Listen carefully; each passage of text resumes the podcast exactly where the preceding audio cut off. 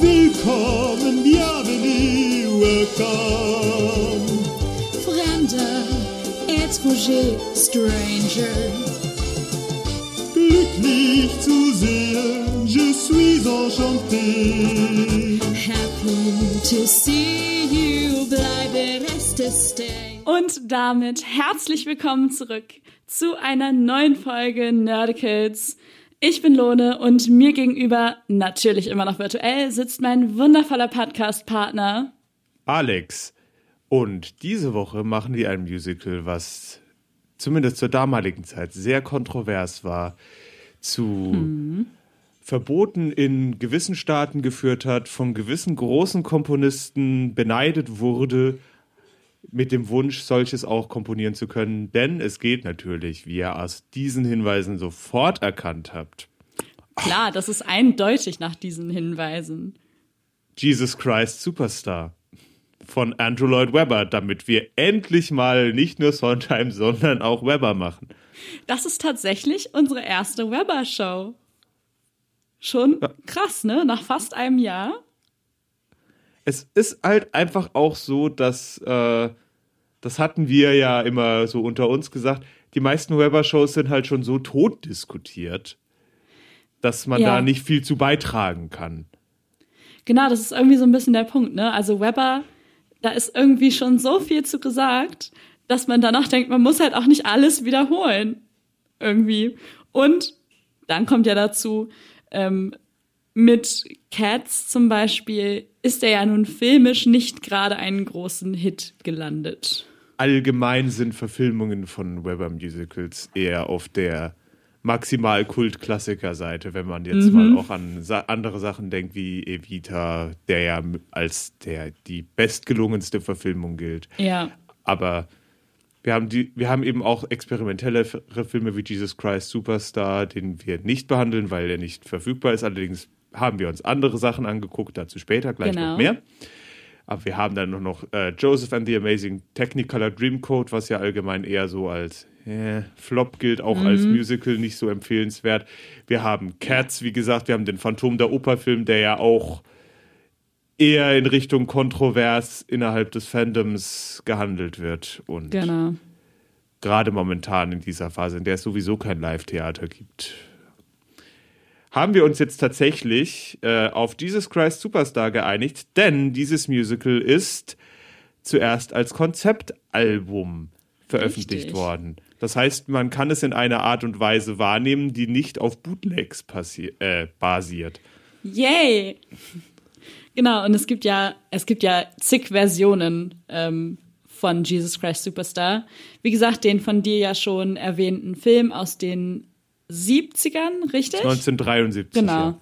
73. Dann gibt es eine Verfilmung mit Tim Minchin und Mel C. Ähm, auch die haben wir uns nicht angeguckt. Keine Verfilmung, das ist nochmal eine andere. Ach das stimmt, ist eine Live-Performance. Genau, das ist eine Bühnenversion, die aber ähm, als Pro-Shot aufgenommen wurde, richtig? Genau, es gibt tatsächlich Ja. einen Film von um 2000 rum, aber das ist nochmal eine andere Ja. Hausnummer. Ja. Genau. Und wir haben uns so ein bisschen als Vergleich zum reinen Hören des Konzeptalbums auch noch die ganz aktuelle Version der, des Musicals angeschaut mit John Legend und Sarah Bareilles in den Hauptrollen.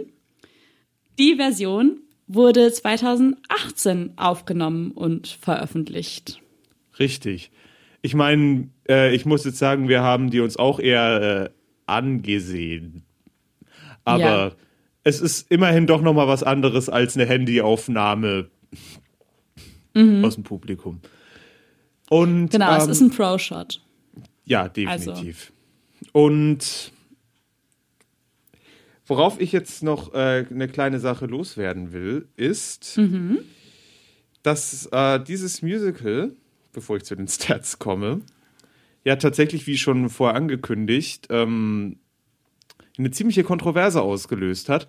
Und Ja. aber lustigerweise nicht so, wie man das erwarten würde. Jesus Christ Superstar äh, geht ja, wie der Titel schon sagt, um Jesus Christus und zwar um die berühmten sieben letzten Tage seines Lebens, also die auch in den meisten Passions- Oratorien oder Passionsfilmen oder diesem einem Mel Gibson.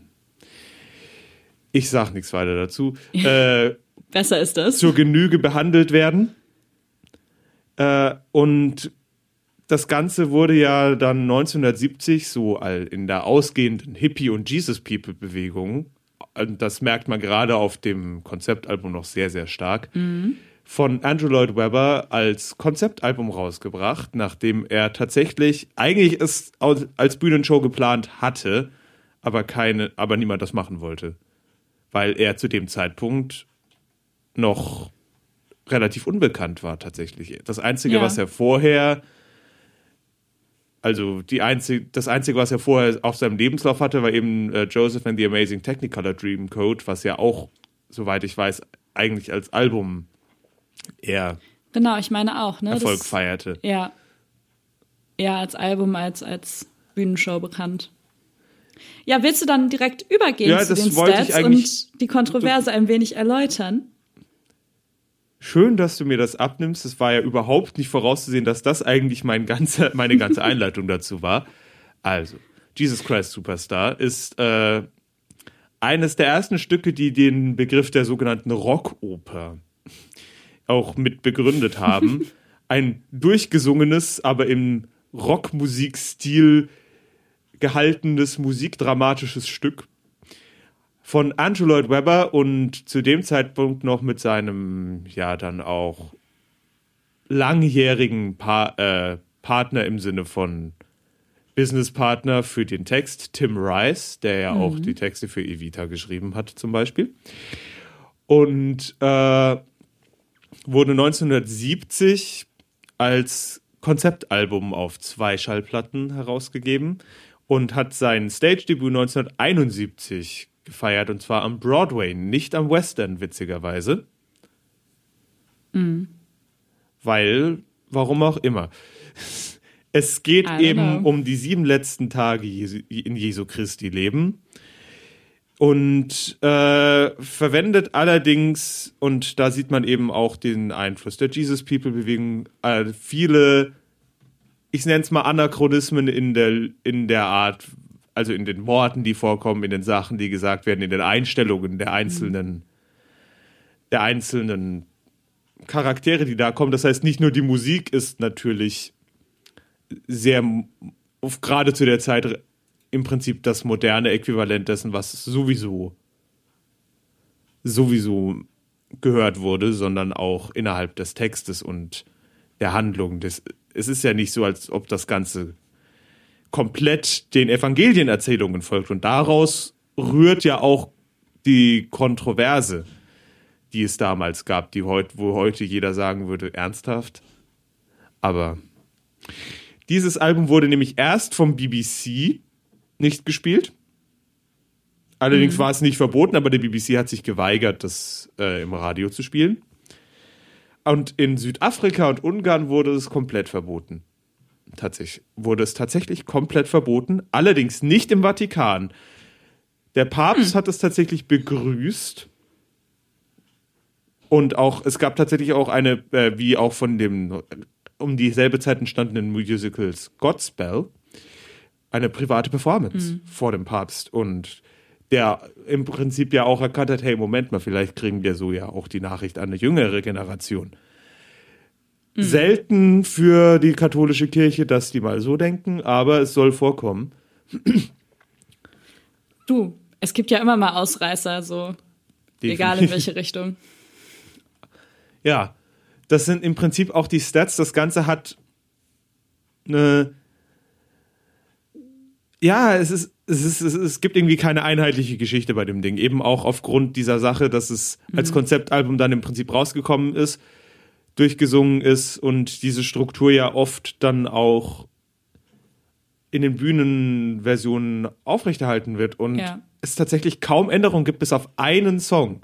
Genau. Genau, Und- einen Song gibt's nämlich, der in manchen Fassungen dabei ist und in manchen nicht. Und das ist, und der auf jeden Fall in der 1970er Fassung noch nicht dabei war, und das ist Could We Start Again, Please. Ja. Zu dem ich äh, auch meine eigene Meinung habe, allerdings weniger als Song, sondern mehr in, äh, aus dramaturgischer Sicht. Ähm, wir haben als Rollen im Musical Jesus Christus, Judas, Maria Magdalena, Pontius Pilatus, Kaiphas den Hohenpriester und noch ein paar kleinere Nebenrollen wie Petrus, Simon, Herodes und andere Pharisäer. Genau. Das ist so der Principal Cast und dann würde ich mal sagen, lass doch mal direkt ins Musical einsteigen. Yes, please. Wollen wir, wollen wir einfach mal, wo du es gerade schon angesprochen hast, ganz anachronistisch mit Could We Start Again, please, loslegen? Ja, ähm, Hau raus, deine Meinung. also sie ist eigentlich gar nicht so kontrovers. Ich, ich habe mir nur gedacht, wenn ich das gehört habe, es ist ein ganz netter Song. Man hört im Vergleich zur restlichen Musik, dass äh, Andrew Lloyd Webber das später geschrieben hat, weil das viel mehr in seinen späteren Stil reinpasst. Ja, das habe ich auch gedacht. Man hört irgendwie, dass es also, das, das das ist irgendwie passt nicht irgendwie 70s nicht so richtig Andrew Lloyd. Webber. Ja, vor allem, es ist ja eigentlich 60s Andrew Lloyd Webber, denn wenn Ja. das sieb- 1970 rausgekommen ist, so lange wie das damals gebraucht hat, sowas aufzunehmen und zu mischen, haben die und Ja, zu komponieren, ist das so wahrscheinlich eher so um 68, 69 rum Mhm. das meiste entstanden. Ähm, Case in Point übrigens, der Song direkt davor ist äh, King Herod's Song. Das ist die Melodie ist für einen Song, den er für den Eurovision Song Contest geschrieben hat, der aber, den er aber dann dafür verworfen hat und dann dafür benutzt hat. Aber ich, ich finde es halt vor allem so ein bisschen für den äh, Spannungsbogen ein bisschen un, unglücklich. Denn Okay. ich fand's einfach, also es ist ja jetzt nicht so, als wäre Herodes Song irgendwie das Spannendste auf der Welt, in, im Sinne von, ah, wir zittern. Und Nee, wenn halt auf dem Album direkt danach, direkt danach, nachdem klar wird, okay, Herodes äh, sagt auch ja, hier weg mit dem, äh, sich Judas direkt danach umbringt, finde ich das deutlich effektiver, als wenn Mary und Peter dann in schöner Andrew Lloyd Webber, ich weiß nicht, wann ich den Refrain zu oft gebracht habe, Manier nochmal immer das Gleiche sagen. Ich meine, das ist ja Andrew Lloyd Webbers Ja. größtes Ding Ja. ist, dass er manchmal Melodien, die er ganz nett findet, ein bisschen zu sehr ausreizt. Und da, und ich glaube, daran merkt man auch so ein bisschen, äh, dass es ein späterer ist, weil das in dem Song deutlich ausgeprägter ist als in allen anderen, die er im Musical bringt. Mm, Das da ist- ist was dran, ja. Ich fand es halt einfach, ich fand es jetzt nicht, ich fand den Song nicht schlecht, um Gottes Willen. Ich konnte mir nur lustigerweise vorstellen, dass er von den beiden ABBA-Mädels gesungen wird, die ganze Zeit, während ich ihn gehört habe. Also die ganze Zeit Agneta gehört, sagst du? Die ja übrigens äh, auch in der schwedischen Aufführung von Jesus Christ Superstar Ma Maria Magdalena gespielt hat. Ach cool, das wusste ich gar nicht. Gibt Aber sogar eine Aufnahme passt. davon, wie sie I Don't Know How to Love Him auf äh, Schwedisch singt. Das wird nachher erstmal gegoogelt. Ähm, Aber ich muss Nee, sagen, ja. ähm, ich fand den Song nämlich total schön. Aber klar, was du sagst, ähm, für, das, für das ganze Dramaturgische äh, dämpft es das natürlich. Aber ich fand den Song schön. Irgendwie passt er so ein bisschen rein. Vielleicht hätte man ihn anders setzen müssen, ich dramaturgisch. hätte ihn eigentlich nach Peter's Denial. Da hätte er eigentlich viel besser gepasst, Mhm. Ja. oder? Ja, doch. Da Das- singen das Peter, also Petrus und Maria eh gerade zueinander. Und im Prinzip wäre da direkt danach die Reflexion, oh shit. Meiner Meinung nach passender gewesen. Mhm. Aber ich bin ja nur Laie, was weiß ich denn. Vielleicht haben sie es ja ursprünglich da probiert und haben gemerkt, nee, das funktioniert noch schlechter, was weiß denn ich. Ja, who knows? Aber so vom ersten Eindruck denkt man schon, schade irgendwie von der Platzierung, weil das Lied ist schön, aber nimmt an der Stelle wirklich so ein bisschen den Drive einfach. Vor allem, weil ja, hat. es ist ja dieser ganze zweite Akt, ist ja dann, ist ja da immer da, wo dann der, das Nitty-Gritty der Handlung passiert. Das ist dann der spannende Teil. Mhm. Und es ist, wie gesagt, das ist nur meine Meinung, anscheinend auch ein Stück weit deine Meinung. Und das müssen wir Ja. jetzt auch sagen, das bezieht sich ja auch jetzt rein auf die 2018er Version, denn auf dem Konzeptalbum, wie erwähnt, ist dieser Song gar nicht drauf. Richtig. Mm, Wie fandst du denn Alice Cooper als König Herodes. Erst habe ich mich. Äh, Ich, ja. war ja kom ich war komplett begeistert, muss ich sagen. Ich fand es irgendwie, ich fand es Äh. irgendwie unpassend und passend zugleich, dass er, also er, ihn in dieser Rolle zu sehen. Ich weiß nicht, das ist, war, das war irgendwie, im ersten Moment dachte man so, der, der passt nicht auf eine Musicalbühne. Und im zweiten Moment dachtest du so, hm, doch, irgendwie ist er eigentlich sogar die perfekte Besetzung an dieser Ja, Stelle. also was ich sagen wollte dazu ist, äh, Herodes ist Stuntcasting done right. Komplett. Also Ja. ehrlich, Herodes ist auch eine Rolle, für die du Stuntcasten kannst. Der kommt in einem Song vor, kann einfach mal komplett Ham machen. Die ganze Sache ist sowieso eher so ein, ähm, ein Performance-Song, weniger ein Musical-Song. Das sieht man ja auch, wie ich eben erwähnt hatte, in der Konzeption als Eurovision Song Contest-Ding. Ja. Und natürlich Alice Cooper mit seiner Attitüde, küsst den Ring, war natürlich auch noch perfekt. Das Einzige, was Ja. ich ein bisschen schade fand, ist, dass er die, äh, den Teil, bevor der Refrain losgeht, nicht gesungen hat, weil ich da die Melodie so, so nice finde, dass er den gesprochen hat. War aber unter Garantie, äh, unter Anweisung vom Regisseur. Wahrscheinlich. Wenn der Re weil den Rest hat er ja gesungen und gut gesungen, also der hätte das machen können. Das war eine bewusste Entscheidung. War jetzt nicht die Entscheidung für mich, aber Alice Cooper als Herodes mit schönen Guyliner und einem Toten Totenschädel-Gehstock Das war und danach schon. und alle wirklich. auf der Bühne und die, der ganze Chor verbeugt sich vor ihm, wo ich mir auch gedacht habe, wie viele von denen acten gerade wirklich? Ich wollte gerade sagen, also für die meisten war das wahrscheinlich keine schauspielerische Anstrengung. Und dann einfach, und dann einfach noch so richtig am Ende seiner Nummer rumgehen und sich so, so die Hand küssen lassen. Ich Ja, glaub, ja, schön die ersten Reihen. Das wäre, das ist so die Traumrolle, ne? Das ist, du hast Schon. einen super kleinen, super kleinen Auftritt, aber du stiehlst komplett die Show. Ja, komplett. Das hat was. Das hat komplett was. Also sign me up. Da wäre ich auch sofort dabei. Auf jeden Fall. Ähm, Und dafür, und dafür, wie gesagt, kann man halt auch gut Stunt casten, denn da, du, komplett. selbst wenn es nicht super geil ist, wen du da kriegst, das macht, das mindert nicht Mhm. das Gesamtbild, weil du sonst überhaupt nicht vorkommst. Komplett. Also auf jeden Fall. Da muss ich tatsächlich auch sagen, das ist einer der Songs, den ich auf dem Album zum Beispiel ähm, überhaupt nicht richtig appreciated habe, weil ich so dachte, so ja, okay, let's get this song done with. Und in der Show war ich aber halt richtig, war ich echt begeistert, weil es halt durch dieses Casting auch so passend war dann in der Darstellung. Das ist eben auf dem Album, wie gesagt, auf dem Album, man, man, äh, es ist tatsächlich der Refrain, der auf dem Album mich stört. Die Strophen sind Mhm. eigentlich ganz nett. Sie, haben wieder diesen coolen, ausgehende 60er, frühe 70er Vibe. Und dann kommt auf einmal dieses da, da, da, da, da, da, da, da, da, da, da, da. Fehlt eigentlich nur noch, dass so eine Slide-Whistle im Hintergrund irgendwie so ein Ja, Geräusch macht, ja. so der, aber es ist halt einfach diese, diese krasse Ironie. Also es ist jetzt nicht, es ist nicht schlecht ausgewählt, definitiv. Nee, aber das fand ich zum Beispiel in der Show deutlich passender.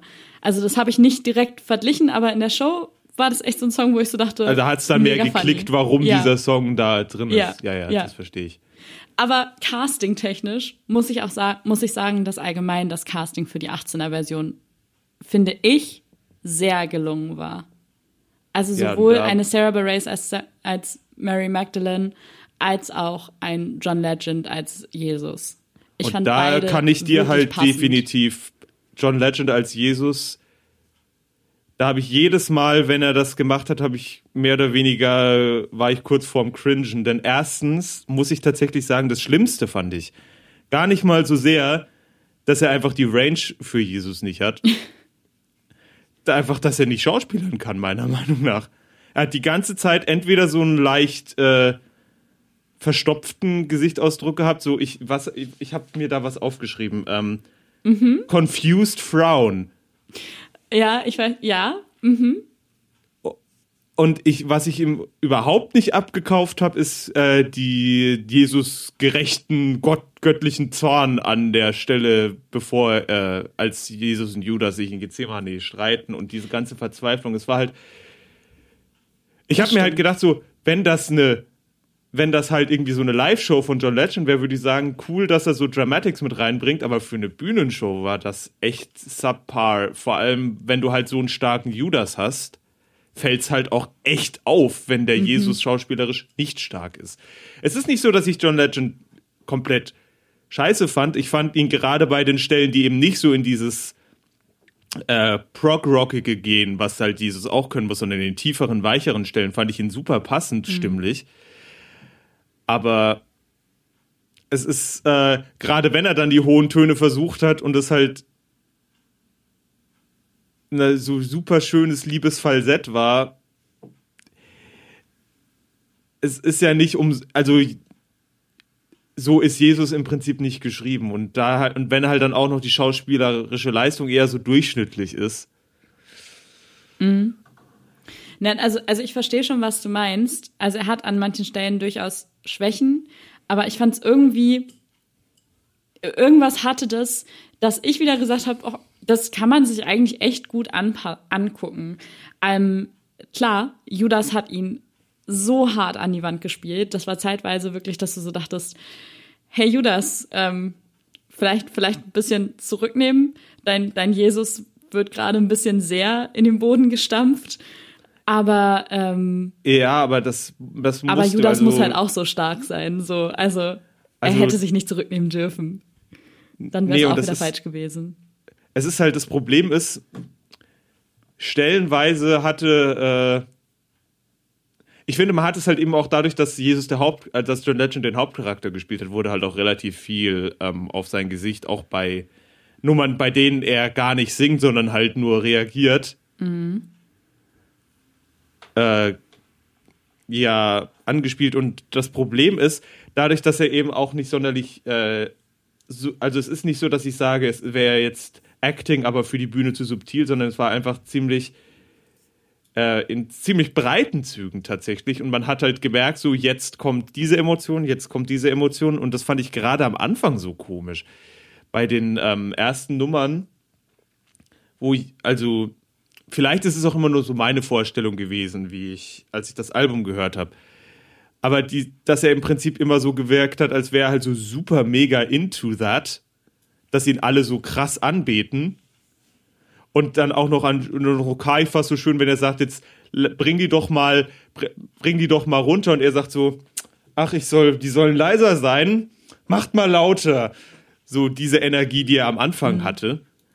Und während er die ganze Zeit im Prinzip nur davon singt, so, ja, ich, das, ich bedeute euch doch gar nichts und ich werde eh sterben und das hat doch eh alles keinen Sinn. Das war irgendwie auch so eine gewisse Dissonanz in dem, was der Text sagt und dem, was dann gespielt wird, was ich jetzt auch wieder weniger John Legend an sich vorwerfe. Sondern ich glaube schon, dass da wieder der Regisseur gesagt hat, ich möchte das so haben.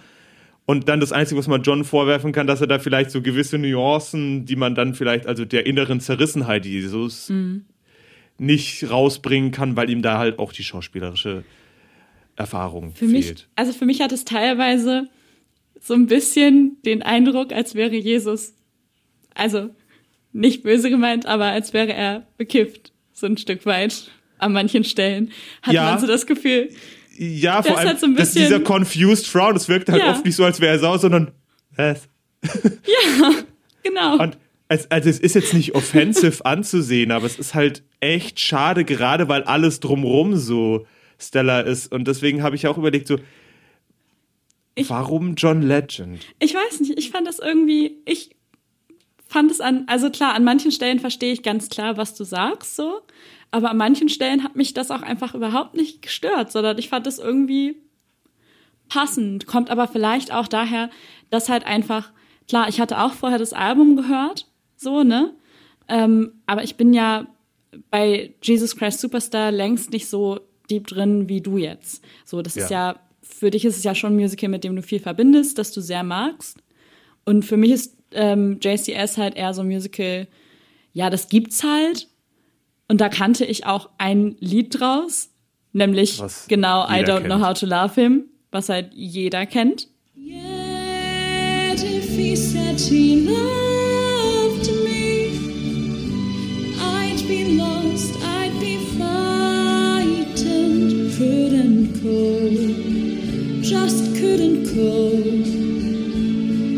I'd turn my head, I'd back away. I wouldn't want to know. He scares me so. I want him so.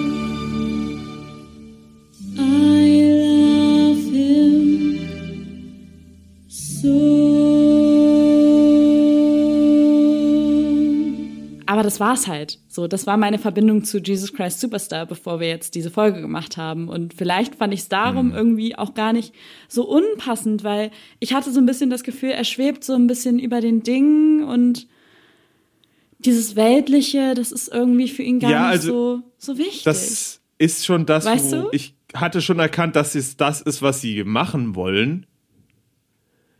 Das Problem ist, stellenweise hat es so gewirkt, als hätte man ihn einfach in dieses Ding geworfen und der ist so ein bisschen, äh, okay, ja, ich gehe mal ein bisschen, also natürlich hat es oft, war es nicht so, dass es, äh, dass er, in den schlimmsten Fällen war es für mich halt stellenweise ein bisschen so, als hätte, als wäre er so removed aus der ganzen Handlung gewesen, als hätte er nicht richtig mitgeprobt.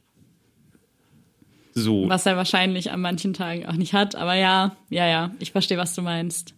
Und das wirkte, er hatte halt irgendwie so, ein- und er hatte halt dann eine, dadurch auch stellenweise eher so eine Background-Character-Energy, weil er selber nicht so genau wusste, was er machen soll.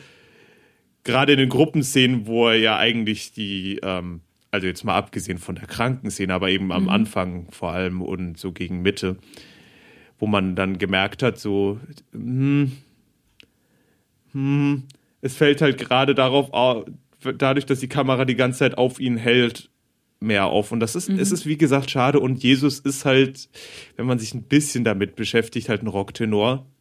Ja. Und ist halt auch so geschrieben, die ganze Musik um ihn rum. Also die, vor allem diese krass hohen Töne, das ist ja ein Teil des Ding, dieses Glam, Glammige, was ja auch damals ein Stück weit äh, ein Stück weit auch zur Kontroverse beigetragen hat. Dass Jesus auf diese Art singt und dann sie hat, Jesus ist doch kein abgehalfterter Rockstar. schlimm, schlimm. Ja, ja. Schlimm ist das, Ja. schlimm. und, ähm, und dann nimmst du halt John Legend, der ein fantastischer Sänger ist, aber John Legend ist ein Soul-Bariton. Es Eindeutig. ist halt einfach, es ist in etwa so, als würdest du Idina Menzel in Phantom als Carlotta ca- casten.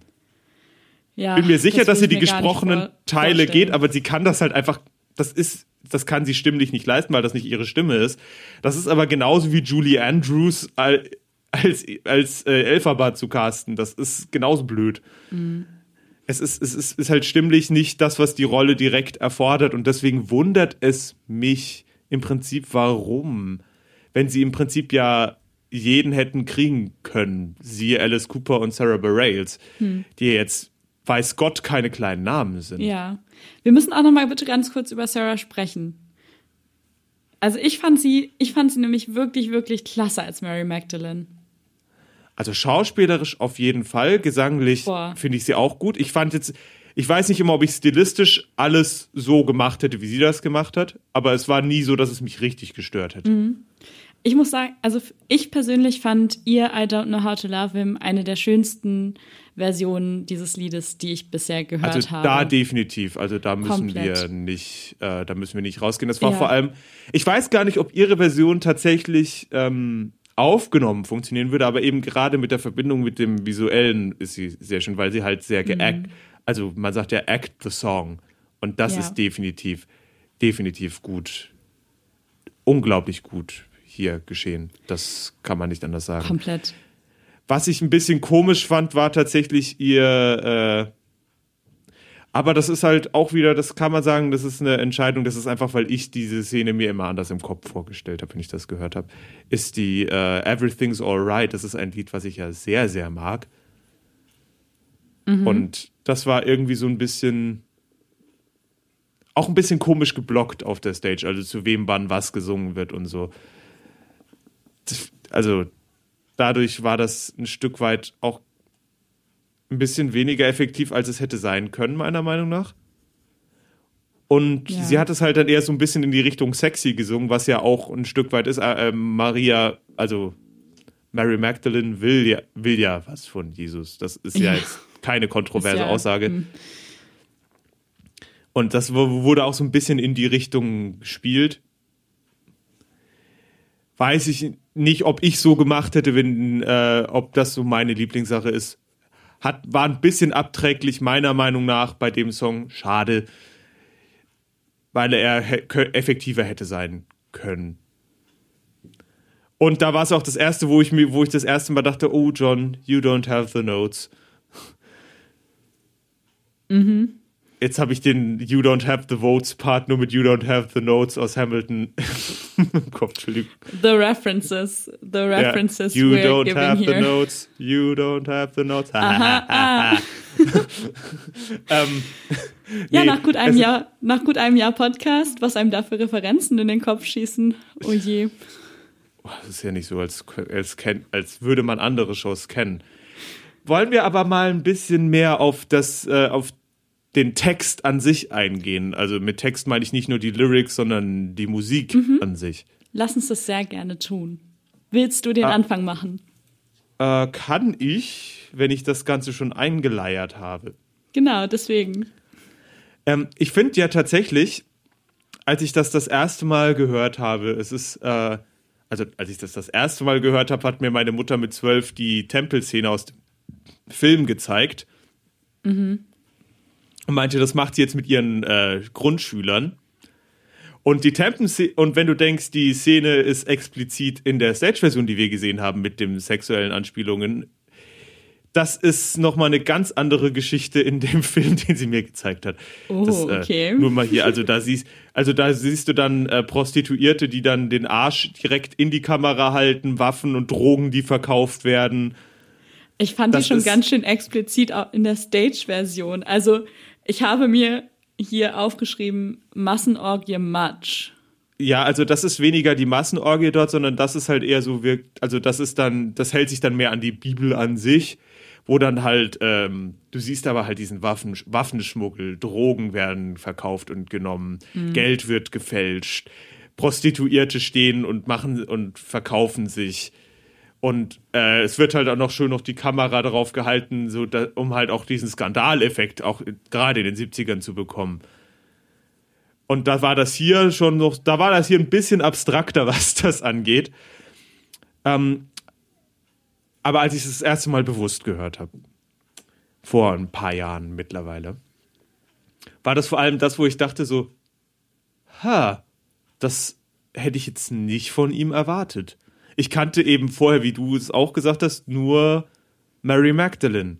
I don't know how to love him. Und die ja. reiht sich ja schön in diesen äh, Don't cry for me, Argentina. Uh, think of me. Äh, wo man Aha. diese Verbindung mit Schmalz, die man halt auch ein Stück weit mit Andrew Lloyd Webber hat. Und ja. dieses sehr polierte. Ja, dieses, es könnte genauso gut ein Popsong sein, Ding. Gen ne? Ja, und deswegen, wenn, und dann ging die Ouvertüre los und ich war so, was ist das denn? Wie geil. Ich habe mich richtig gefreut, eben weil es sich getraut hat, auch komplett in, äh, also wir haben krumme Taktarten noch und nöcher, wir haben krasse Tempo- und Dynamikwechsel, wir haben stellenweise richtig heftig dissonante Musik eben auch wieder beeinflusst von dem ganzen Prog-Rock, was um die 70, um 1970 rum halt auch ähm, am Entstehen war.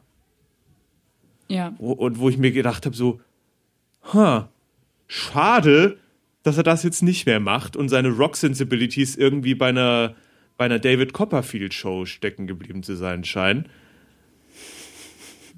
Mhm. Ich meine, das, äh, das Zitat habe ich eiskalt aus einer Review für Love Never Dies geklaut, aber wenn du dieses, wie heißt denn das? Äh, the, the, the Beauty Underneath Ding anhörst, was halt wirklich so nach 80er Jahre ja, Zaubershow-Rock klingt.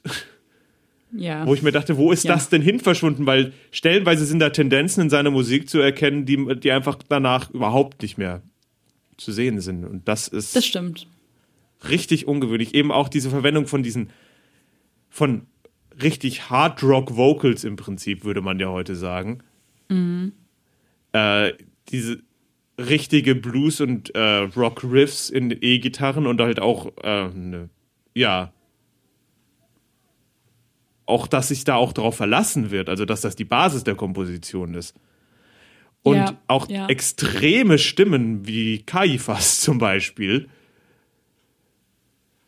der einfach, äh, ja, so Kaifas walked so Hades could run, sag ich mal. Ja, doch, das könnte man so sagen.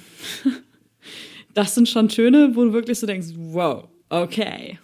Es ist nicht ganz so extrem, aber ich, äh, ich glaube mal, der Sänger hätte gekonnt. Es war einfach nur die Art, wie es geschrieben worden, geschrieben wurde. Es ist halt, es ist, man merkt, es ist aus einer, experimentelleren Phase tatsächlich seines Lebens. Ich, er hat, Ja. wurde ja dafür auch für äh, Tonys nominiert, hat allerdings keine gewonnen. Hat allerdings einen Award für den äh, Most Promising New Broadway Composer gekriegt. Ah, siehst du? And see where that led him. es, ist, es sind halt Stile, die, äh, wir haben die, wir haben Soul, also ich nenne sie mal Soul-Miezen in dem Sinne von dem Klischee, was man hat in, G in Superstar, in dem Titelsong des Musicals. Wir haben, äh, wir haben dieses Thera Theramin-ähnlichen Synth, dieses du, du, du, dieses Motiv, was die ganze Zeit ko kommt im Hintergrund. Wir haben die E-Gitarren, wir haben die krassen Vocals, wir haben richtig krumme Taktarten, wir haben Everything's Alright zum Beispiel. Ist ein Fünfvierteltakt, ganzer Song. Die ganze Tempelszene ist äh, im siebten, im, im sieben Achteltakt. Wir haben in Heaven on Their Minds lauter Taktwechsel. Wir haben die, die Crucify Him Szene, da müssen wir gar nicht anfangen, wie oft der Takt da wechselt. Und all diese Sachen, die macht er zwar schon noch, aber sie sind halt einfach, sie werden immer weniger prominent. Außer seine Tendenz, in jedes Musicalstück einmal mindestens einen 13, 13er Takt reinzubringen. Das ist so irgendwie so seine kleine Signatur. Ja, Aber es ist halt so unpoppig, gerade für Weber. das stimmt. Also für Weber ist es wirklich erstaunlich wenig Pop und tatsächlich schon halt auch sehr Rock. I see bad things are rising. The drought-trodden king wished the Romans would ban. I see blood and destruction, our elimination because of one man. Our elimination because of one man. Because, because, because of one man. Our elimination because of one man. Because, because, because of one cause of one cause of one man. Und halt auch ein Stück weit Pro, auch dieser Prog-Rock. Ich, ich gehe mal hier auf die Ouvertüre gerade ein. Und eben auch die Szene, wo Jesus dann gekreuzigt wird. Wo ich übrigens sagen muss, das funktioniert natürlich mit der fetteren Instrumentierung, die, glaube ich, auch einfach damals in den 70ern mit der Aufnahmetechnik so nicht ging. Das hat mir mal jemand erklärt, dass es dir stellenweise sonst einfach die Nadel aus der Platte rausgehaut hat, wenn du das so abgemischt hättest. Äh, natürlich auch noch viel besser funktioniert, weil es einfach noch mal richtig mehr reinballert. Ja, Das. Logo. Also Und, äh, nee, aber sag du noch. da muss ich tatsächlich auch sagen, ähm, da, da hat mir dieses, dieses rockige Feeling hatte ich auch bei der Bühnenversion viel mehr als bei der, ähm, als bei der Aufnahme rein. Also bei der habe ich auch schon gemerkt, okay, das ist nicht Lloyd Webber, wie du sonst zwangsläufig kennst, weil ich ja schon, also die Lloyd Webber Shows, die ich gut kenne, in Anführungsstrichen gut, äh, das sind halt beide, das sind halt Phantom, das ist Evita, das ist, naja, Cats gar nicht mal so richtig, so, ne? Aber das sind so die, die ich von Lloyd Webber hauptsächlich kenne. Und jetzt schon die neuen äh, Stücke für Cinderella, was ja gerade noch in Arbeit ist. Und das ist einfach, das ist äh, Jesus Christ Superstar ist eine ganz andere Welt. Das ist ein ganz Def- anderer Lloyd Webber gefühlt. Ja, und äh, ich, also ich glaube, was er in den, bei dem Album auch ein Stück weit dran liegt, Mus Pedagogus wurde 1970 aufgenommen, da war ja dieser harte Sound auch gerade erst im Entstehen. Also ich denke, wir gehen heute einfach härter, weil das heute auch anders möglich ist. Wir haben ja Verstärker, die mittlerweile auch wirklich darauf ausgelegt sind. Soweit ich weiß, hatten, mussten ja, Ja. damals die Verstärker aufs Maximum bringen, weil die damals noch so gebaut worden sind, dass die Verzerrung und all das vermeiden, dass man da diesen Sound bekommt. Das, das ist ja alles erst am Entstehen gewesen. Wir haben ja Jimi Hendrix und all das, ja. die ja noch, noch ja. richtig Pioniere waren. Dass man so Metal war ja noch Jahre entfernt zu dem Zeitpunkt, was und diese Einflüsse sind ja alle in diese Bühneninstrumentierung reingekommen, auch in die Ästhetik definitiv. Ja, auf jeden Fall. Und also das, das hast du schon gemerkt, dass da einfach die Bühnenfassung viel mehr dieses rockige rübergebracht hat. Und ich muss auch sagen, da hat mich die Show dann auch direkt mehr abgeholt. Also vielleicht auch einfach im Zusammenspiel mit dem, was auf der Bühne passiert ist weil auch das einfach sehr gut gemacht war. Ähm, ich mochte die Art, wie sie kostümiert haben. Ähm, wir haben ja hier schon mehrfach gesagt, dass wir, also oder auf jeden Fall, dass ich ähm, manchmal sehr großer Fan von minimalistisch gehaltenen Bühnenbildern bin. Auch das hier wieder so ein Punkt. Ähm, sie haben immer wieder Highlights im Bühnenbild, aber es ist jetzt kein Bühnenbild im Sinne von, es ist die ganze Zeit überall irgendwas am passieren auf dieser Bühne. Ähm, und ja, ich glaube, da war es einfach. Bühnenbild ist ein Gerüst und genau. stellenweise haben sie ein, zwei Requisiten. Viel genau. passiert da nicht auf der Bühne. Nee, nee, deswegen. Also, ne, also das der, ist wieder so ein minimalistisches Bühnenbild. Ja. Also der Visual Noise sozusagen, also das, was wirklich passiert ist, viel mehr in den Kostümen, wo sie ja ziemlich auf so eine, ja. ähm, ich sag mal, Skrillex-Ästhetik gegangen sind. Ja, so ein bisschen, ja, Grunge nicht richtig, aber. Nee, nee, also es ist zu modern dafür. Ja. Also, ich kann es nicht beschreiben, also ich kann es auch nicht besser beschreiben. Ich habe mir gedacht, so die Pharisäer hätten auch so in Hunger Games in den Capitol gepasst. Aber mhm. also von der Ästhetik her, das kann man, also es ist eben dieses, es ist nicht Cyberpunk, es ist, es ist eine Mischung aus verschiedenen Einflüssen. Aber es ist halt, es ist, wie du gesagt hast, sehr, sehr cool. Und genau. äh, ich fand auch allgemein den Chor richtig, richtig gut. Also gerade ja. in den Massen, die Massenszenen haben mich mit am meisten überzeugt, um ehrlich zu sein, in dem ganzen Stück. So von der ganzen Konstitution, da gab es keine, wo ich dachte, hm, das hätten wir jetzt anders machen können, mhm. sondern da waren die so drinne, die sind da so reingegangen, die ähm, Szene, wo ich äh, besonders hervorheben möchte ich, möchte ich jetzt für mich hier einmal die Szene, wo Je äh, Jesus von den Kranken überwältigt wird. Mhm. Das war, oh, das war richtig gut. Richtig gut. Ja. Und die Szene, nachdem er gefangen wird und die ganzen Leute so reportermäßig auf ihn zugehen, das war auch. Ja, und auch wie das gefilmt war, muss ich tatsächlich ja. an der Stelle mal einmal sagen. Äh, Props an diesen Pro-Shot. Also, weil wie das gefilmt wurde, war auch klasse.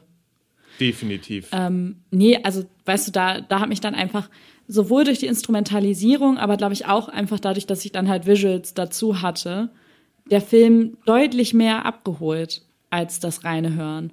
Beim reinen Hören, also das, das Album ist auch gut. Ich dachte auch schon so bei zwei, drei Nummern so, oh ja doch, die kann man sich mal, die kann man sich anhören. Aber ich glaube, das ist für mich mehr ein Musical, was man sehen muss, um es zu appreciaten, als es zu hören. Ich glaube ein Stück weit, was da halt auch mitspielt, ist, dass einfach unsere Hörgewohnheiten sich stark verändert haben im Vergleich zu damals und ich es ja auch nicht zuerst gehört habe, sondern den Film vorher kannte und mhm. dann das Album gehört habe. Das heißt, ich hatte einfach schon Bilder im Kopf, ich wusste, was passiert, ich habe mir das schon vorgestellt. Deswegen ist es da auch leichter, sich, wenn man sich das danach nochmal anhört, die Bilder dazu im Kopf zu haben. Das macht die Musik gleich nochmal in äh, deutlich, äh, ja, es macht es leichter, das Ganze zu verstehen, was passiert. Ja, auf jeden Fall. Und es ist tatsächlich auch eine Show, wo sie lange gehadert haben, wie sie das richtig umsetzen, eben weil die Nate weil die Natur der Musik ja sehr abstrakt ist. So, wer singt wann zu wem, wer singt wirklich und wer singt im Prinzip nur seine inneren Gedanken, dass das dramaturgisch funktioniert.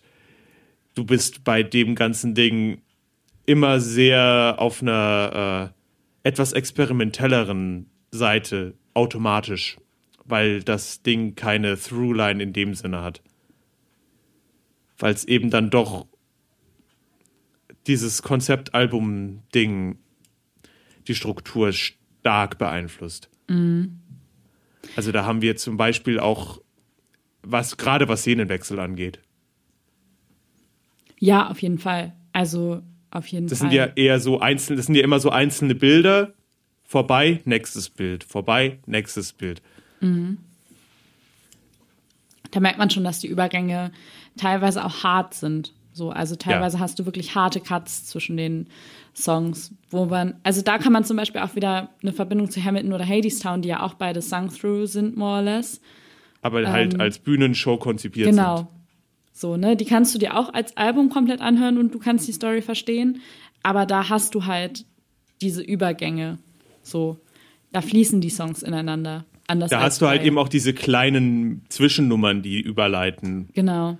Und hier ist es halt wirklich so, wenn der Song vorbei ist. Bei Hadestown ist es ja oft so, dass das Ende von einem Song direkt in den nächsten überleitet. Genau. Oder Und hier ist es so, dann Beispiel- ist halt vorbei, da ist Schluss. Ja.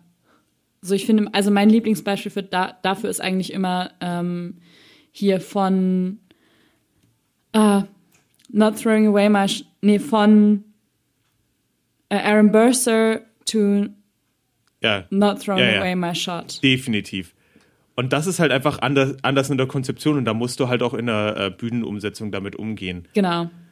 Genau. Und also ich hab, ich habe halt, wie gesagt, ich muss hier den Chor sehr loben, den ich ja auf dem Album. Man merkt immer, dass sie, glaube für jede Chornummer irgendwie einen anderen Chor hatten. ja, das stimmt. Das klingt irgendwie immer anders. Die Was ja eigentlich im Prinzip gar nicht mal so unrealistisch ist, weil das ja nie die gleichen Leute sind. Aber sehr komisch fand ich das auf dem Album bei Superstar. Weil ich, da hatte ich das Gefühl, haben sie da einfach irgendwie von der benachbarten Kirche irgendwie den Chor genommen. So klang das für mich. Auf jeden Fall nicht so bombastisch. Von der ganzen Phrasierung, nee, gar nicht mal das, sondern von der Phrasierung her. Ja, wenn das, ich das mein- auch. Es war Jesus Christ, Jesus Christ, wo ich mir dachte, wow, okay, englische, ich dachte immer, englische Chöre können das besser als die deutschen. Ich habe noch keine äh, al äh, alte englische Leute-Chöre gehört, wie es scheint. Scheinbar Denn, äh, nicht. Man merkt auch tatsächlich sehr stark äh, bei dem 70er-Jahre-Album, dass da manche Musiker mit dieser Phrasierung noch überhaupt nicht klarkommen. Also die Band kein Problem, die Band damals, die hat den Drive, definitiv. Aber bei Das den stimmt. Orchestermusikern manchmal merkt man so richtig, dass, oder im Chor, dass sie halt null swingen, so null mitgrooven. Mhm. Das ist stellenweise also mir richtig aufgefallen, wo ich mir aber denke, ja gut, was war denn das damals noch für eine Landschaft? Wie alt waren die Leute, also die da mitgespielt haben? Und womit sind die denn groß geworden? Ja. Gerade in, in der UK. Ja, ja, das sind Das- einfach, also das sind Welten, die da inzwischen dazwischen liegen, wenn man daran, wenn man an die, in die 70er zurückgeht. Ähm, das ist, also ich glaube, das ist, das ist ganz klar, äh, dass man da einfach ein bisschen einen Unterschied machen muss. Also ich denke, äh, ich denke halt, es ist wirklich, ähm, es ist ein interessantes Stück in seinem Gesamtwerk, denn es ist nicht wirklich richtungsweisend, finde ich. Das ist vielmehr Evita ist richtungsweisend für das, was danach kommt. Was ja dann kurz danach im Prinzip sein nächstes großes Ding ja tatsächlich Ja. Evita war. Genau. Also ich finde tatsächlich auch, äh, so nervig ich die Musik finde, äh, Joseph and his Amazing Technicolor Dreamcoat wegweisender für das, was Andrew Lloyd We- Webber äh, ausmacht. Nicht so sehr vom Stil, aber von der Art her als Jesus Christ Superstar. Das ist wie so ein kleiner Ausreißer. Ja, also genau das, was wir ja vorhin auch schon kurz gesagt hatten. Ne? Also da sind irgendwie so Ansätze drin, die eigentlich spannend gewesen wären, wenn, wenn Lloyd Webber die mal mitgezogen hätte in weitere, ja, in weitere Stücke. Also es ist halt eins der Musicals, wo ich wirklich das Gefühl habe, da ist er tatsächlich an der Zeit dran. Verstehst ja, oder, du, was oder ich meine? vielleicht So- sogar der Zeit voraus gewesen. Also ein Stück weit. Weißt Ja. du, dieses, dieses rockigere, Im Musical Theater gebe ich dir da recht. Ich, aber jetzt, also vom Rock an sich, weil Nein. man hatte ja damals schon Janis Joplin Nein, und nein. Also äh, ich meine auch, Jimi Hendrix. ich meine auch für das, was er halt gemacht hat, für Musical Ja. Theater. Und für Musical Theater war das seiner Zeit voraus, ja, auf in jeden der, Fall. äh, in, in der Stärke Rocknummern zu verwenden. Und übrigens, was ich da auch äh, zu sagen möchte, ich hatte ja gesagt, einer der berühmten Komponisten, der meinte dazu, ach, was würde ich darum geben, solche Musik schreiben zu dürfen? Hast, würdest du mal, gib mal einen Guess ab, welcher Komponist das gesagt haben könnte. So viele gibt es ja im 20. Jahrhundert nicht, die bekannt sind. Oh Gott. Berühmter Komponist des 20. Jahrhunderts. Meinst, meinst du jetzt auch Richtung Musical Theater wieder, oder? Nein, Du, ich habe ein kein, klassischer ich Komponist. habe keine Ahnung. Dimitri Shostakovich. Shostakovich. Ach, der, Der gute war- hat das tatsächlich-. Auf einer seiner Westenreisen, weil er war ja berühmt, der durfte dann mal raus Mhm. für Aufführungen, hat das tatsächlich gesehen in London und meinte, er würde gerne, für, also vor allem die Besetzung hat es ihm angetan, er würde das so gerne selber kom äh, kombinieren. Crazy. Rockband mit Orchester, um da halt auch diese klanglichen Möglichkeiten auszunutzen, was er nicht durfte in der Sowjetunion, seiner Aussage nach. Herr Crazy. Das ist ja, also, guck, das ist zum Beispiel schon wieder so eine, äh, so eine Verbindung, wo man so denkt, eigentlich gehören diese Menschen zeitlich nicht in das gleiche Spektrum, weil wenn ich an Shostakovich denke, dann denke ich halt ähm, vor allem an seine Leningrader und das ist ja ausgehender Zweiter Weltkrieg. So, ne? Zeitlich. Und wenn du dann überlegst, okay, gut, der Typ hat aber bis in die, also halt bis über die 70er hinaus ja noch gelebt, weil er ja noch sehr jung war, als die Leningrader damals geschrieben wurde. Ähm, und die hat ja auch Leningrader Sinfonie für die Leute, die sich nicht so auskennen. Genau, die Leningrader Symphonie. Und ähm, da, und das, das ist zum Beispiel schon wieder so eine Timeline, wo ich so denke, dass Shostakovich und Lloyd Webber zur gleichen Zeit gelebt haben. Das geht mir schon wieder nicht in den Kopf. So. Weißt du, was ich meine? Mhm. Komplett Er ist kurz surreal. danach, ja, er ist ja tatsächlich kurz danach gestorben, also 75. Ja. Also kurz danach, aber er hat's. Ja, aber das ist aber, halt das ne? Interessante, wenn man mal denkt, ähm, dieses Musical ist so ein interessantes Was wäre wenn für mich. So, man, man, können, man kann da viel spektak also spe spektakulieren, genau. Spekulieren. Spektakulieren. Neue Wortschöpfung. Geil, Alex. ja, ich, ich stehe dazu. Ich stehe dazu. Okay. Ähm, wollen wir noch mal eben, haben wir noch Zeit? Muss ich mal eben gucken. Doch, wir haben noch Ein bisschen Zeit. Zeit haben wir noch. Auf Wollen wir noch Fall. eben ein bisschen über die Nebenrollen gehen? Ja, lass uns noch kurz Einmal auf die Nebenrollen eingehen, bevor wir zu einem kleinen Fazit kommen. Also zum Beispiel äh, gehen wir mal an Pilatus. Das ist halt Ja. zum Beispiel, den fand ich zum Beispiel actingmäßig in der Bühnenversion super stark. Auch dieses, dieses ha Komplett. ha äh, harte Öffentlichkeit geben und dann gegenüber Jesus, komm, gib mir doch irgendwas, damit ich dich freigeben kann. Ich will dich nicht umbringen. Ja. Aber halt dann diese harte Fassade vor dem Volk. Lustigerweise, das, ich muss ihn halt kritisieren, weil ich dachte, was war denn bei seinem letzten, was zu seinen letzten paar Töne, da hat er sich wohl ein bisschen vorher zu sehr aus, verausgabt, weil da ist ihm halt seine Stimme komplett verkackt. Ich wollte gerade sagen, also da muss ich sagen, Pilatus hat zwar gut gespielt, aber stimmlich war definitiv der Pilatus auf der Aufnahme besser und spannender.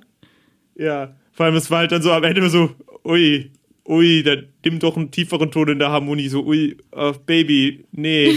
Aber ich glaube eher einfach. tatsächlich, dass er den wahrscheinlich gehabt hat und äh, einfach schlecht mit seinen Kräften gehaushaltet hat. Mhm. Ich denke, also John Legend hat ja auch viele der Töne einfach weggelassen. Halt einfach gar nicht gesungen von den hohen Tönen. Deswegen Ja. denke ich auch, dass sie. Äh und wenn er es dann gemacht hat, habe ich auch gedacht, ne, hättest du auch mal lieber sein gelassen, weil das ist nicht der Sound, den du dafür brauchst. Ist zu glatt, wenn du da hochgehst. Und bei Pilatus war es halt, ja, holla, ja, nee, okay, gut, hast, hast du geschafft, so, jetzt ist okay. Ja, das stimmt schon. Das war ein bisschen schade irgendwie. Weil vor allem das, der ganze Teil davor so gut war. Ja, voll. Das war so effektiv. Oh mein Gott. Und dann fällt es halt, wie, das ist genau das Gleiche. Mir wäre das mit John Legend vielleicht gar nicht so krass aufgefallen, wenn man nicht immer Judas als Kontrast dazu gehabt hätte. So, weißt du, was ich meine? Ja. Ich hätte mich vielleicht auch nicht so beschwert, wenn der Rest der Szene nicht so gut gewesen wäre. Dann hätte es mich nicht so heftig rausgeholt ge geholt wie, und dann, ja, wäre ich nicht so enttäuscht gewesen. Ähm, Simon. Das ist ja ganz Simon. witzig, weil der Charakter, der Simon spielt, ist mir die ganze Zeit schon vorher in den Ensembles aufgefallen. Eben wahrscheinlich auch wegen des Haarschnitts, Hm. aber. Es ist halt so ein richtiger Protagonistenhaarschnitt, Entschuldigung, aber wenn du, Schon. wenn du so einen Haarschnitt hast und dann noch auf so einen Undercut, und das ist nicht mal ein Undercut, das ist schon ein richtiger Sidecut, Ja, hast und dann noch ein Tattoo drauf, das dann halt, stichst du halt raus. ja. Ich habe allgemein auch aufgeschrieben, das ist wieder so richtig typisch äh, äh, New York. Die haben einfach so eine Auswahl, dass einfach jeder gut aussieht. Das ist schon so ein bisschen gemein. Und dann auch noch mit so einer richtig geilen Ästhetik kostümiert. Das ist schon ein bisschen unfair. Ja. Ja. Aber, also, das ist wirklich heftig. Du Dieser eine Gitarrist mit dem Beanie, ich war, konnte die ganze Zeit meine Augen nicht von ihm lassen. Weil der einfach so diese perfekte, perfekte Leadgitarristen-Energie ausgespielt hat. Der war, der auf der Bühne, der ganze Chor kommt, aber der hat einfach die Energie so, nee, die Bühne gehört mir, ich spiele nur. Aber mir gehört die Bühne, ich hab das. Das war richtig krass, wie mir das aufgefallen ist, wie gut das alles aussah. Ja, also, und auch gar nicht mal im Sinne von, boah, die sind jetzt alle unfassbar attraktiv, sondern einfach, dass es von der Ästhetik passt es einfach irgendwie alles zusammen. So mit den Ja. Kostümen und, und den Darstellern und den Orchestermusikern und den Bandmusikern. Das passt, das war irgendwie alles eine Einheit, die sehr homogen, naja, gar nicht mal homogen, sondern eigentlich sehr heterogen in dem, wie sie aufgestellt war, war. So, also das ist zum Beispiel eine Cast gewesen, wo ich, also wo ich jetzt nicht dachte, Herr, wo ist die Diversität hier? Sondern Nee, definitiv nicht. das war definitiv eine nicht. sehr divers gecastete Show. Ähm, wo du wirklich Ist aber so dachtest, allgemein so ein. JSC-Ding. Also schon im Film geht das, geht das los. Mhm. Auch, auch schon auf dem Album. Ich meine, die originale, ähm, äh, äh, na, wie heißt sie? Ja? Mary. Mary. Ist ja, äh, wie heißt sie? Komm, hilf mir. Irgendwas mit äh, Y. ja. Ich glaube Yvonne. Genau, Aber Yvonne. Ich ruf's gerade mal auf. Genau, aber ja, die, genau, die ist ja das auch ist nicht allgemein, weiß, wenn man ne? bei dem Album, nee, die ist, Die ist- ist, glaube ich, von, äh, äh, sie ist keine Philippiner, ich glaube, sie kommt aus Hawaii. Mhm. Aber es ist halt, halt, halt nicht im Sinne von Yvonne Weiße aus Hawaii.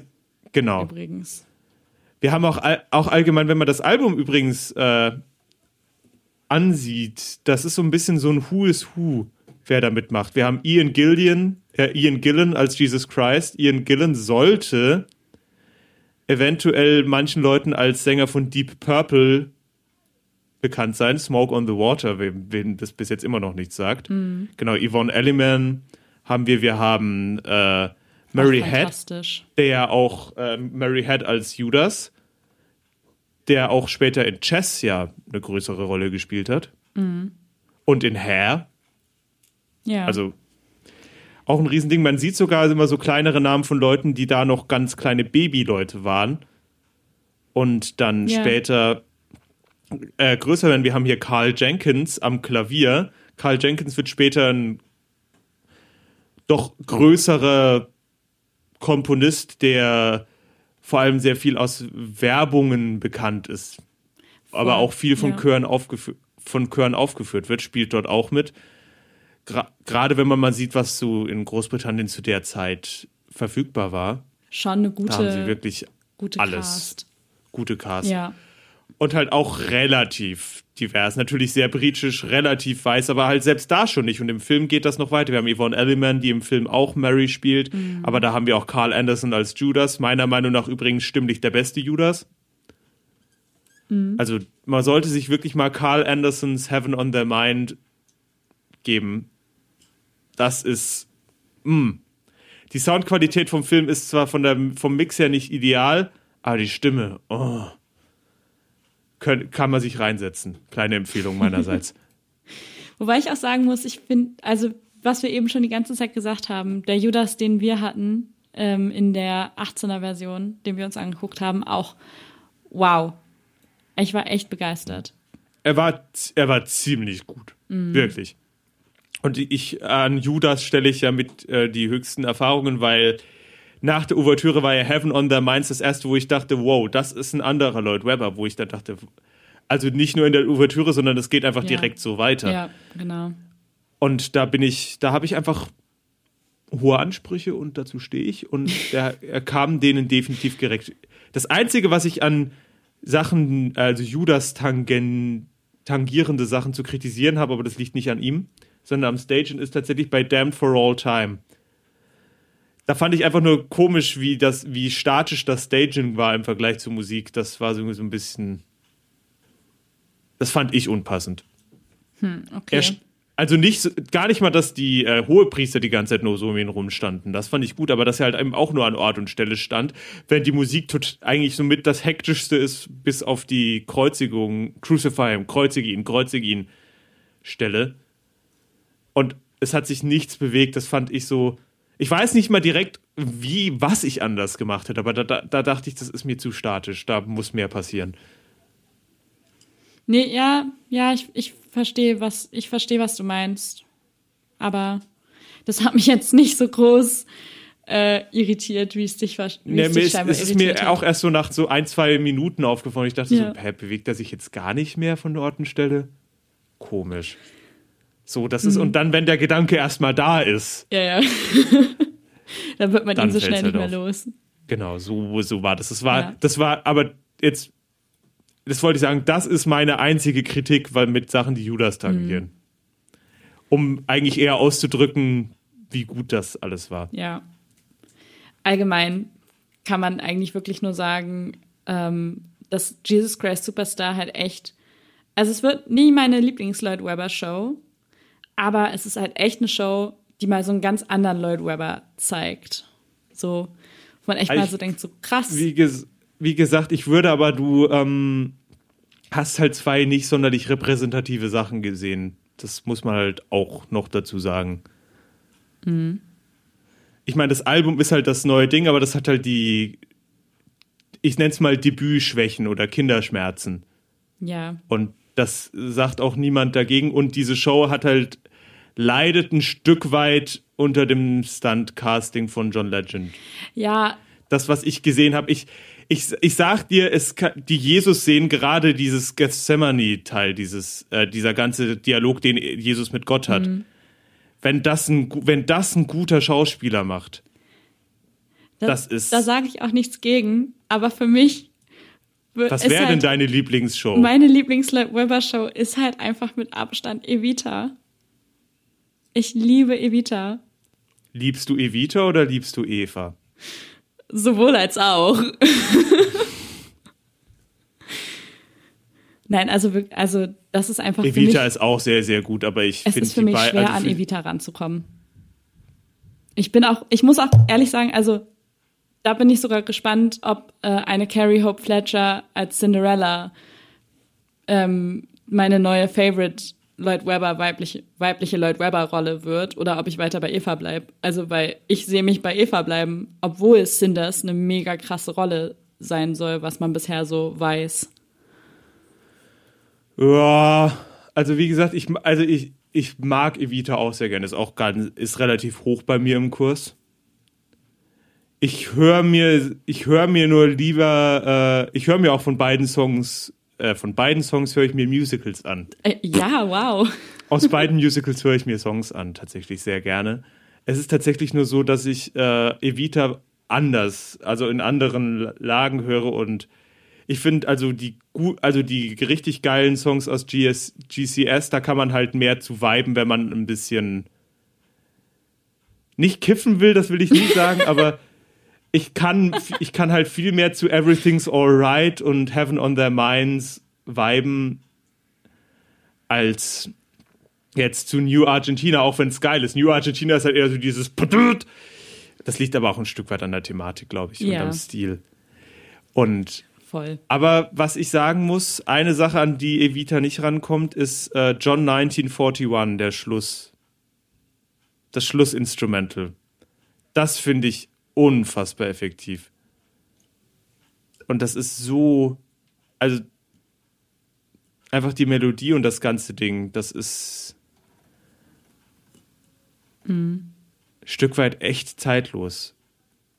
Also der, er benimmt ja die Melodie aus äh, I Only Want to Say aus Gethsemane Ja. und setzt sie am Ende im Prinzip nur mit Streichern und dann aber immer mit kleinen dissonanten Einwürfen aus dem Orchester und das ist halt einfach das ist der Tod. Da wird kommt keine Nummer, oh nein, er ist tot, wir sind so traurig, ah, sondern einfach wortlos das am Ende und das finde ich also das ist die Melodie von ihm, die mich bis heute am meisten berührt auf dem Tearjerker Level. Da hat er seitdem nichts mehr in die Richtung gemacht, was mich in die Art berührt.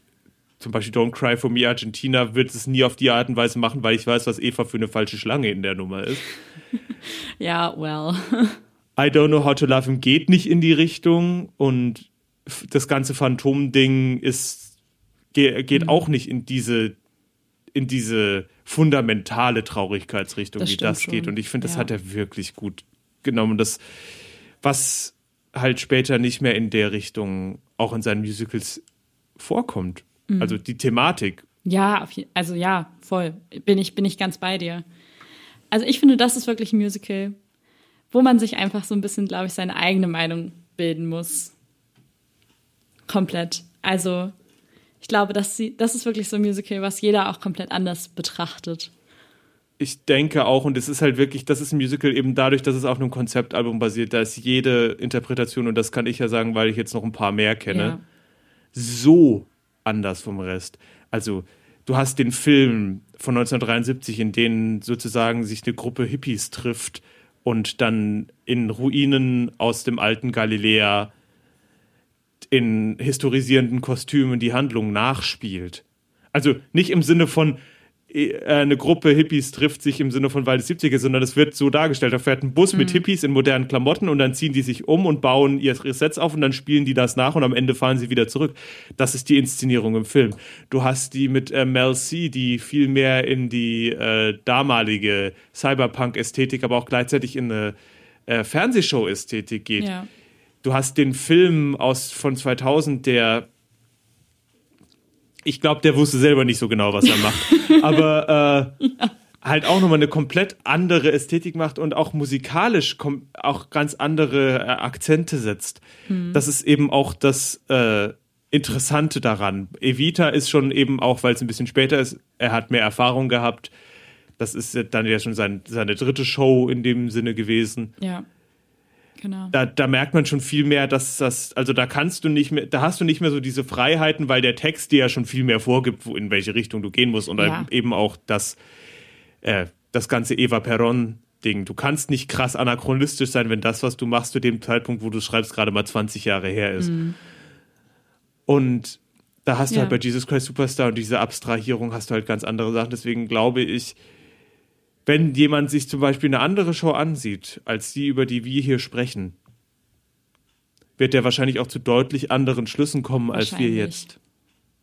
Und das finde ich auch das Faszinierende daran, was du später eben nicht mehr hast.